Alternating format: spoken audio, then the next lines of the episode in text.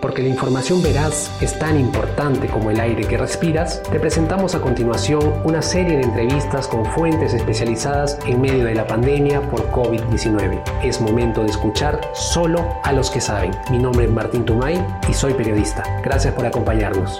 El Comercio Podcast presenta El Comercio te informa. Hola amigos del comercio, ¿qué tal? Muchísimas gracias nuevamente por seguir acompañándonos. Eh, damos pase justamente hoy día es una entrevista, una conversación especial eh, sobre cuánto ha mutado el virus en el Perú y si esto supone o no retos para las candidatos vacunales que se están desarrollando en el mundo. Para hablar sobre eso nos acompaña el doctor Pablo Sukayama, él es profesor y investigador del Laboratorio de Genómica Microbiana del Instituto de Medicina Tropical Alexander von Humboldt y de la Facultad de Ciencias y Filosofía de la Universidad Peruana Cayetano Heredia. Doctor, ¿cómo se encuentra? Sí, buenas tardes. Muchas gracias por la invitación. Gracias a usted, doctor. Entendemos también que es líder del proyecto de vigilancia genómica de la, de la Cayetano y justamente por ahí tiene que ver la primera pregunta, ¿no? Si nos puede detallar, por favor, el proyecto de vigilancia genómica que usted ha liderado desde la Cayetano. ¿En qué consiste este proyecto? El proyecto es una colaboración entre la Cayetano, el INS y varias otras universidades de Perú. Iniciamos con Católica, pero también se ha sumado San Marcos, la UNSA de Arequipa, la UNTRM de Chachapoyas. Lo que queremos es formar una red de laboratorios que puedan procesar, secuenciar y analizar genomas del coronavirus de todo el Perú y a lo largo de la pandemia. Entonces estamos apuntando a secuenciar mil genomas virales en los primeros meses del proyecto y ya llevamos avanzando unos 200 de estos. ¿no? Hay que seguir trabajando en optimizar todos estos prototipos. ¿Qué significa secuenciar genomas? No sé si nos puede detallar al respecto. Claro, gracias por la pregunta y, y hay que empezar por ahí.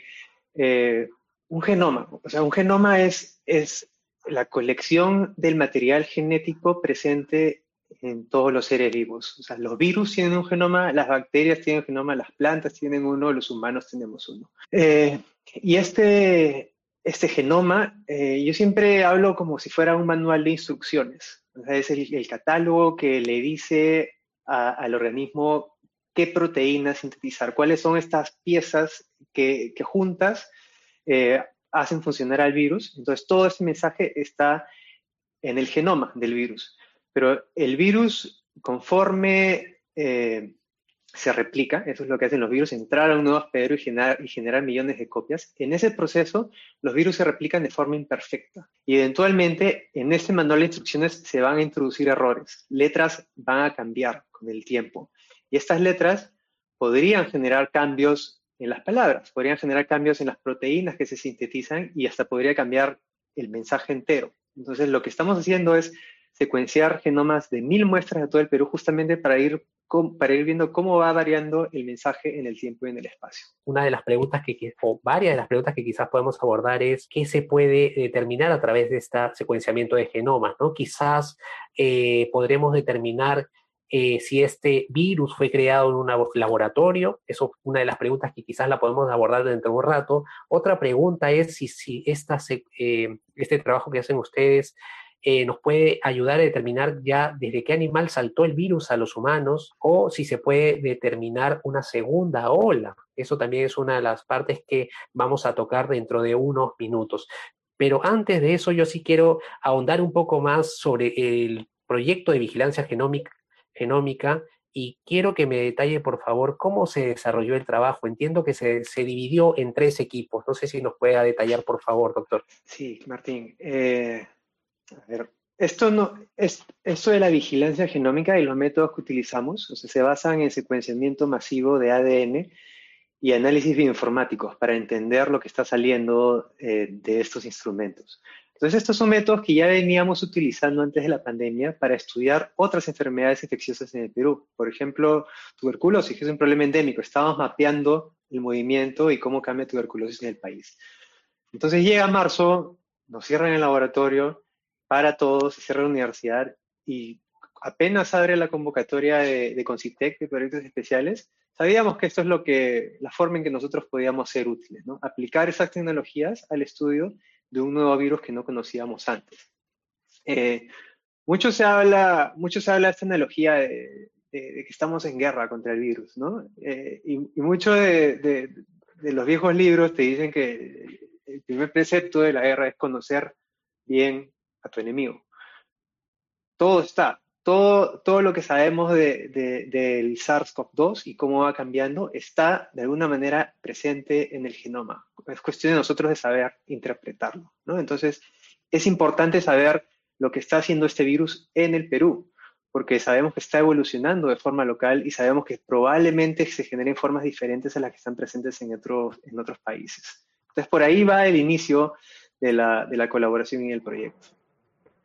Y, también este, eh, el trabajo que ustedes realizan, que entiendo que también es un trabajo internacional que se desarrolla en varias partes del mundo, nos ha permitido conocer cuál ha sido la, ruta del virus saliendo desde China, ¿no? Justamente ahí Julio nos va a ayudar a poner un gráfico de cómo se fue diseminando el virus a en el mundo, ¿no? Y, y quiero que, por favor, si nos puede confirmar, de alguna manera la vigilancia genómica nos ayuda a entender eso, esos detalles del camino del virus en el mundo, ¿cierto? Exactamente, por eso le llamamos vigilancia, ¿no? Y, esto complementa a la vigilancia epidemiológica regular. Entonces, lo, lo, importante y lo bonito de esto, dentro de todas las cosas malas que nos ha traído la pandemia, es que ha habido un proceso de colaboración científica internacional sin, sin precedentes. Entonces, si bien nosotros mencionamos que queremos secuenciar mil secuencias de Perú, en el mundo ya hay casi 150 mil secuencias generadas por laboratorios en más de 100 países del mundo. Entonces, cuando todos estos laboratorios juntan esta información y lo ponen en un lugar central, podemos entender procesos como los que están viendo en la animación. ¿no? Eso es, utilizando información de genomas en los primeros meses, podemos empezar a entender cómo el virus inicia en China, luego China cómo empieza a exportar casos por todo el mundo, llega a Europa, llega a Estados Unidos, Cuba por un tiempo y luego Europa explota a mediados de febrero, marzo y empieza a exportar casos hacia todo el mundo. Podemos ver que Sudamérica también está recibiendo casos. Entonces, este flujo eh, de, de, virus en el tiempo es información que podemos capturar a través de todos estos genomas que se están publicando y nos ayuda a entender esta fase inicial, pero también podemos utilizar esto, esta información para fases posteriores de la pandemia. Y ahorita les explico eso. Genial. Sí, y justamente usted nos hablaba, es, es asombroso el gráfico que tenemos al medio, donde se ve eh, un, un, brote pequeño, de ahí ya se, se hace totalmente mundial y vemos las idas y venidas del virus, que me parece asombroso, y esto se hace a través del trabajo que, que lidera el doctor Sukayama en, en la Cayetano, ¿no? Y queríamos saber, doctor, sobre la evolución del virus en el Perú, exactamente en nuestro país. ¿Qué hemos podido determinar a través del trabajo que usted realiza, el proyecto de vigilancia genómica? Eh, el virus sigue cambiando, sigue mutando. ¿no? Y, antes debo aclarar eso. Cuando uno escucha el concepto de, del virus está mutando, eh, tiene una cierta connotación preocupante. En parte por, por por la televisión y la ciencia ficción, que te dicen que estas situaciones en las que el virus escapa o se vuelve mucho más mortal o empieza a transmitirse por nuevas vías. Normalmente la evolución no funciona así, ¿ok? Entonces el virus sigue cambiando, sigue mutando y sabemos que lo hace más o menos a ritmo de dos mutaciones por mes. Entonces desde que ha llegado al Perú, el virus lentamente ha ido cambiando, ha ido acumulando cambios. Sabemos y tenemos evidencia de que estos cambios hasta ahora no han generado un cambio en la función del virus, no lo han hecho más o menos virulento, no lo han hecho más o menos transmisible. O sea, la evidencia parece indicar eso. Entonces, hoy no es que tengamos distintas variantes o distintas cepas del virus que hacen cosas diferentes. Es el mismo virus, solo que está cambiando lentamente. Pero, como el virus cambia, entonces puede seguir, eventualmente puede cambiar a formas que sí generan un comportamiento diferente. Eventualmente podemos encontrar virus que respondan a la introducción de las vacunas o a la introducción de fármacos y el virus va a tener como una cierta motivación para escapar de eso. Entonces, a eso es a lo que tenemos que estar atentos en los siguientes meses, ¿no? Buscar hacer vigilancia a las formas del virus que puedan causar problemas.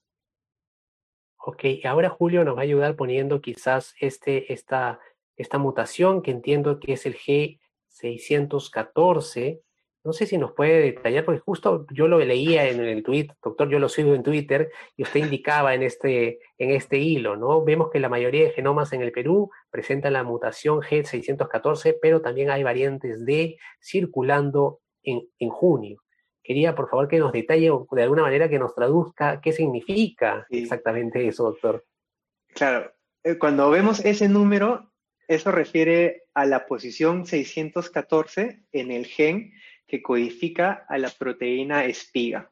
La proteína espiga del virus es, en esa imagen, los, las, las antenas, eh, para decirlo, para no tener un mejor concepto, las antenas que decoran al coronavirus y que de hecho le dan el nombre a, la familia coronavirus. Entonces, se ha observado que en esta proteína, que es muy importante porque es la que hace el reconocimiento con las células humanas, ha habido una mutación, un ligero cambio que se ha visto que ha ido en aumento desde que ha iniciado esta fundación en marzo. Entonces, cada vez es más frecuente y se ha vuelto en la forma predominante en el mundo. O sea, si vemos los genomas peruanos, vemos que más del 80% llevan esta mutación.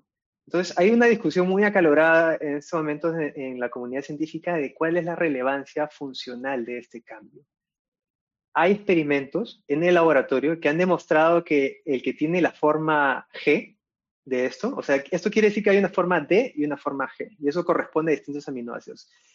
hay evidencia que sugiere que la forma G eh, puede transmitirse más fácilmente en el laboratorio, bajo condiciones controladas. Y, es una evidencia convincente, pero de ahí a que esto se traduzca a una mayor transmisión en la vida real, ¿no? en, en condiciones reales, eso todavía hay mucho debate. Entonces, es una mutación que la gente está observando muy de cerca, pero que todavía no terminamos de entender si es relevante o no. Entonces hay mucho debate sobre eso y probablemente van a aparecer otras mutaciones que podamos discutir de esta forma en los siguientes meses.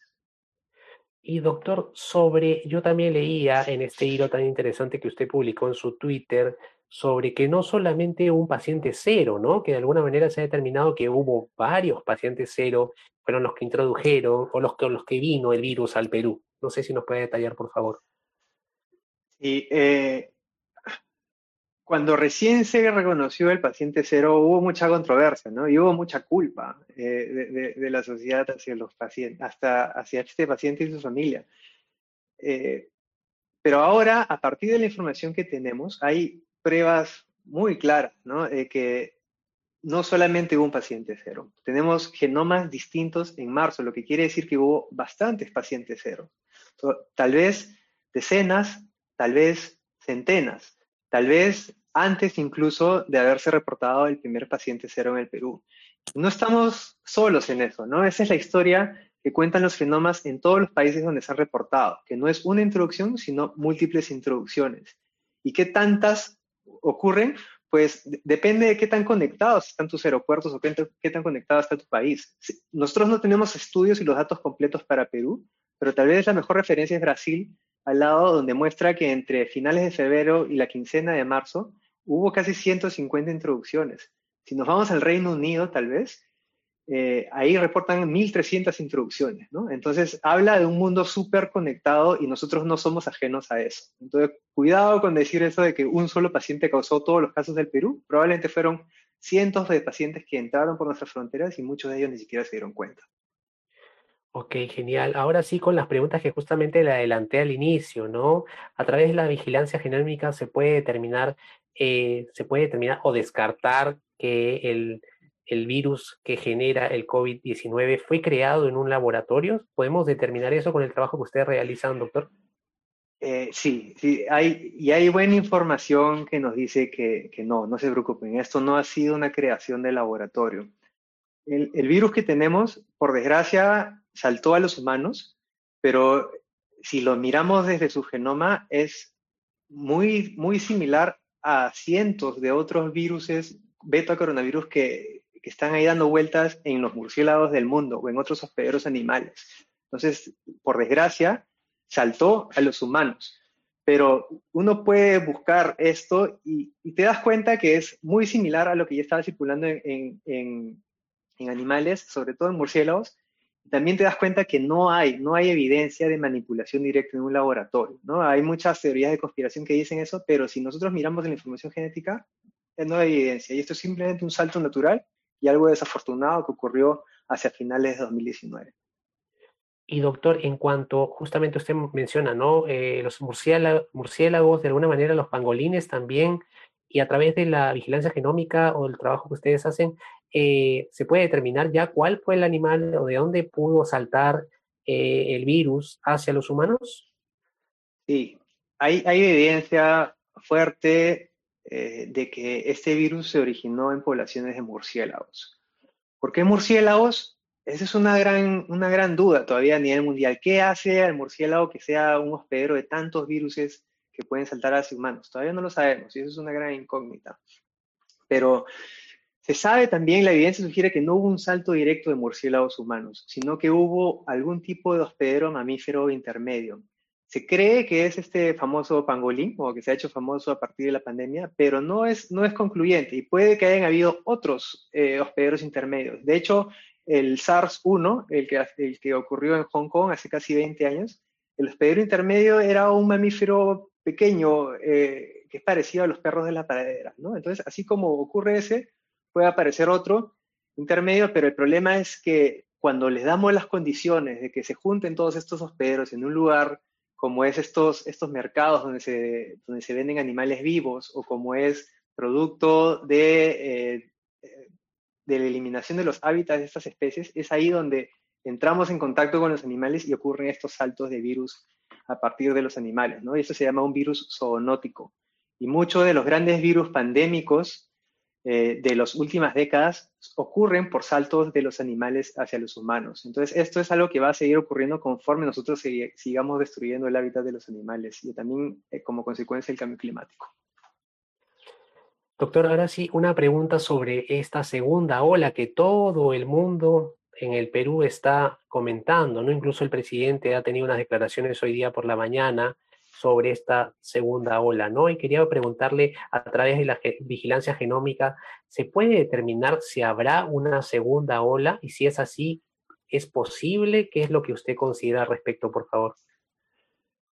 Eh, es una incógnita eso de la segunda ola, ¿no? Es, está ocurriendo en otros lados, es probable que ocurra en el Perú. Que si a partir de los genomas podamos saber si va a ocurrir una segunda ola o no, no, la verdad es que no lo sabemos, no nos dice ese tipo de información, pero sí nos ayuda a la hora de reconocer los casos en estas segundas olas. Cuando los casos bajan, y en algún momento, con suerte, tendremos un sistema de, rastreo de contactos en el Perú, que implica identificar a un infectado y cercar a, a sus contactos más cercanos para que estos no sigan transmitiendo. Entonces, cuando estos casos empiezan a desarrollar la enfermedad, uno tiene que estudiar si dos individuos son parte de una misma cadena de transmisión o no. Y ahí sí los genomas pueden ayudar mucho. A partir de las secuencias, si nosotros tenemos eh, virus, eh, el mismo virus en dos personas, eso quiere decir que pueden haber sido parte de una misma transmisión, o sea que una, una misma fuente los puede haber contagiado. Pero los genomas pueden mostrar que los virus son diferentes. Entonces, eso nos va a decir que la, los contagios ocurrieron por vías independientes y por lo tanto el manejo de la epidemia por quienes toman las decisiones debe ser distinto, ¿no? Si todos forman parte de una sola cadena de contagio, la estrategia debería estar centrada en evitar estos eventos de supercontagio, como se les llama. Pero si vemos que la transmisión ocurre de manera independiente, entonces las medidas deben ser diferentes y se debe tratar de acercar las reintroducciones de un, de un medio externo. Entonces, este, esta información genómica nos puede ayudar a guiar las acciones y las intervenciones que puedan reducir los efectos de una segunda ola en el Genial. Bueno, tenemos una nota también de, BBC que dice, ¿no? Hacer que un virus mute hasta morir, ¿qué es la mutagénesis letal y en qué medida podría ayudar a combatir la, eh, la COVID-19. Y justamente eh, entiendo la vigilancia genómica eh, pero sí quería saber si dentro del círculo científico en el Perú se comenta alguna posibilidad de, que sea esto posible, ¿no? Hacer que un virus mute hasta morir y de, que nos sirva a nosotros en medio de esta pandemia. No sé si se comentó algo, se comenta algo al respecto, si es posible o no. Eh, la verdad es que no estoy muy enterado de, este, de estos nuevos artículos. De manipular la mutación del virus, eh, entiendo que no es algo posible todavía. O sea, nosotros no podemos influenciar cuánto mute el virus en condiciones naturales. Lo único que nos queda es ver qué formas van apareciendo, pero difícil que, en el laboratorio nosotros uno pueda manipular eh, cómo mute el virus y que usando esas herramientas podemos llevarlo a la extinción. De hecho, es muy poco probable que este virus se extinga. Incluso cuando llegue una vacuna, el virus va a encontrar formas de seguir circulando en la población y, hay incluso modelos que dicen que va a convertirse en un virus endémico. Entonces, la, vacuna no es la solución a, todos nuestros problemas y tenemos que buscar estrategias alternativas para seguir controlando el virus y evitar que siga causando destrozos. Volviendo al tema de la vigilancia genómica, entiendo hay una campaña en el Perú en el cual a través de redes sociales estamos mencionando como sin ciencia no hay futuro, ¿no? Y para que de alguna manera crear conciencia en las autoridades de poner en, en la relevancia que se merece a la ciencia en el Perú. Y en ese sentido, doctor, yo quería preguntarle eh, a nivel del trabajo que ustedes han hecho, ¿cuáles, han sido los retos que han tenido que enfrentar eh, como equipo investigador? Quizás falta de, logística, quizás falta de colaboración de parte del gobierno. ¿Ha habido algo de eso quizás o no? Los retos son los retos de siempre, que es hacer ciencia en el Perú es muy difícil. Es caro, no siempre están los mecanismos de apoyo al investigador, eh, no siempre están los fondos disponibles. Mucho se ha mejorado en los últimos años.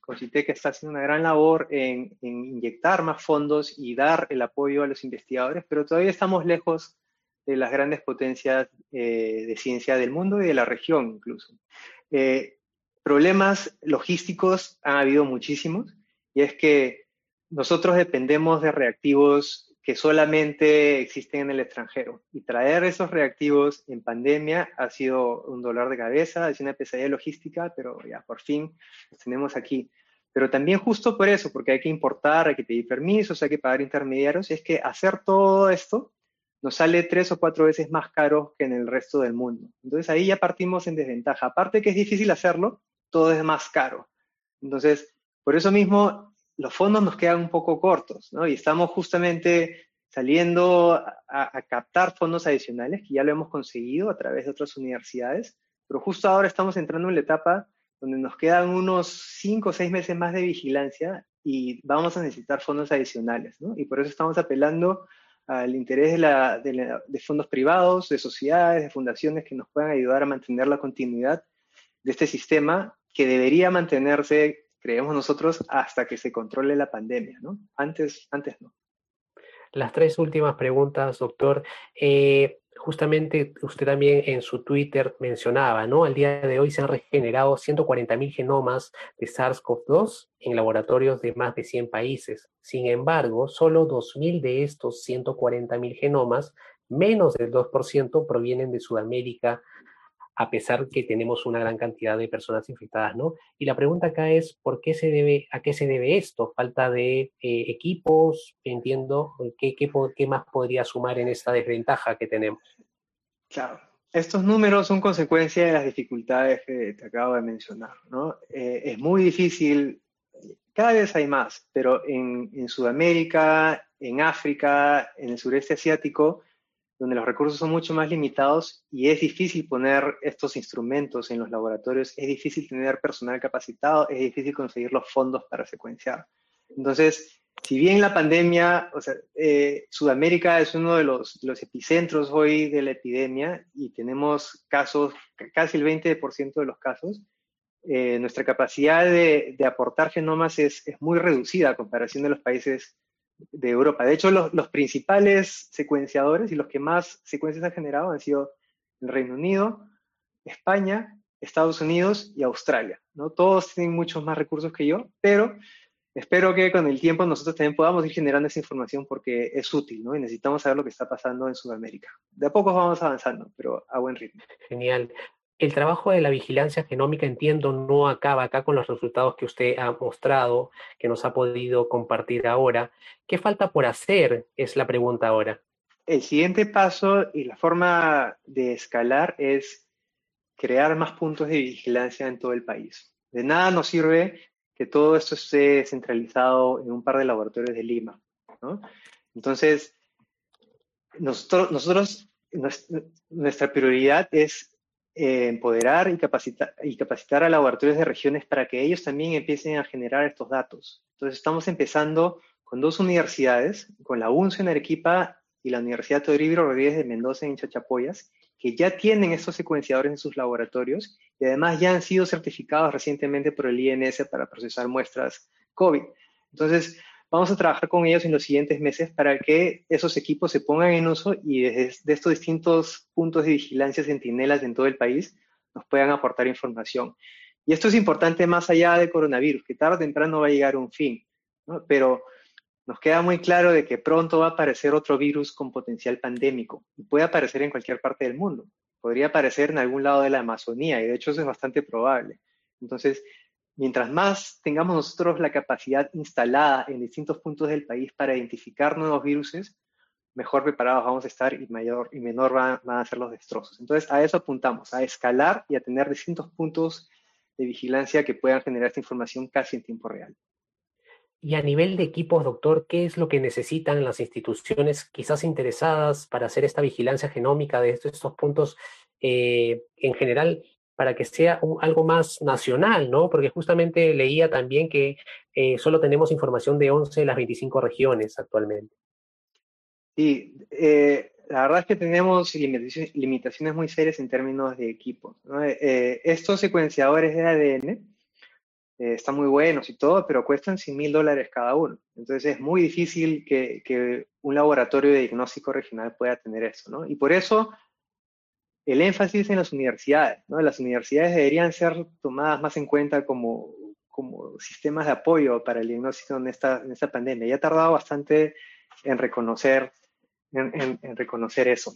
Eh, así que esa, esa limitación es, de equipos está presente, pero Importante también es el capital humano, ¿no? Y, necesitamos, no solamente basta con poner instrumentos reactivos, sino necesitamos biólogos, tecnólogos, médicos que estén entrenados en el uso de estos equipos, eh, que conozcan los protocolos y que puedan realizar estos, estos experimentos en sus, en sus propios laboratorios, ¿no? Entonces, es esta combinación de tener la tecnología, tener los instrumentos, pero también tener al personal capacitado. Tenemos que trabajar bastante en los dos aspectos. Genial, doctor. Le agradecemos mucho su tiempo, doctor. Ahora, como siempre hago con mis invitados, le doy el pase. Si quiere usted agregar algo, subrayar algo de todo lo que hemos conversado, por favor, adelante. Gracias. Eh, es súper interesante como investigador, como parte de un equipo de investigadores. Hemos sentido que nunca ha habido mucho interés por lo que hacemos, ¿no? Pero en general, ahora en la pandemia hay muchísimo interés del público en saber cuáles son las respuestas de la ciencia. Entonces nos corresponde a nosotros comunicarlo de manera apropiada, responder todas las preguntas que sean posibles para que la gente vaya entendiendo lo que se puede hacer. ¿no? Mencionaste esto de este movimiento de sin ciencia no hay futuro. Y lo que está detrás de esto es una idea bien simple, eh, que los científicos del mundo tenemos mucho que aportar para el, manejo de la pandemia, para la reconstrucción de la economía. Entonces, se debería tomar más en serio quienes toman las decisiones a gente no solamente a los médicos y los epidemiólogos, que es obvio que aportan bastante, pero también a las ciencias básicas, ¿no? a los biólogos, a los matemáticos, a los físicos, gente que normalmente uno no pensaría que, que aportan eso, pero en conjunto la información que se ha generado es vital. ¿no? Entonces, los países que mejor han mejorado sus han, que mejor han manejado sus epidemias son los países que han conversado con los científicos y que han tomado decisiones basadas en la ciencia y no tanto en la política. Entonces, que eso quede claro, que las respuestas están ahí y que solamente hay que darle más voces a los científicos y, bueno, más facilidades para que puedan aportar eh, y realizar sus proyectos, dándoles el apoyo necesario para que haya una comunidad científica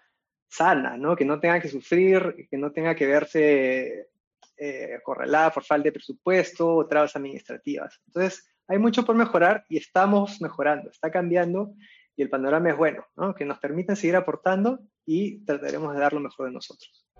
Muchas gracias por habernos escuchado y ya saben, la buena información es poder. Esto fue El Comercio Podcast.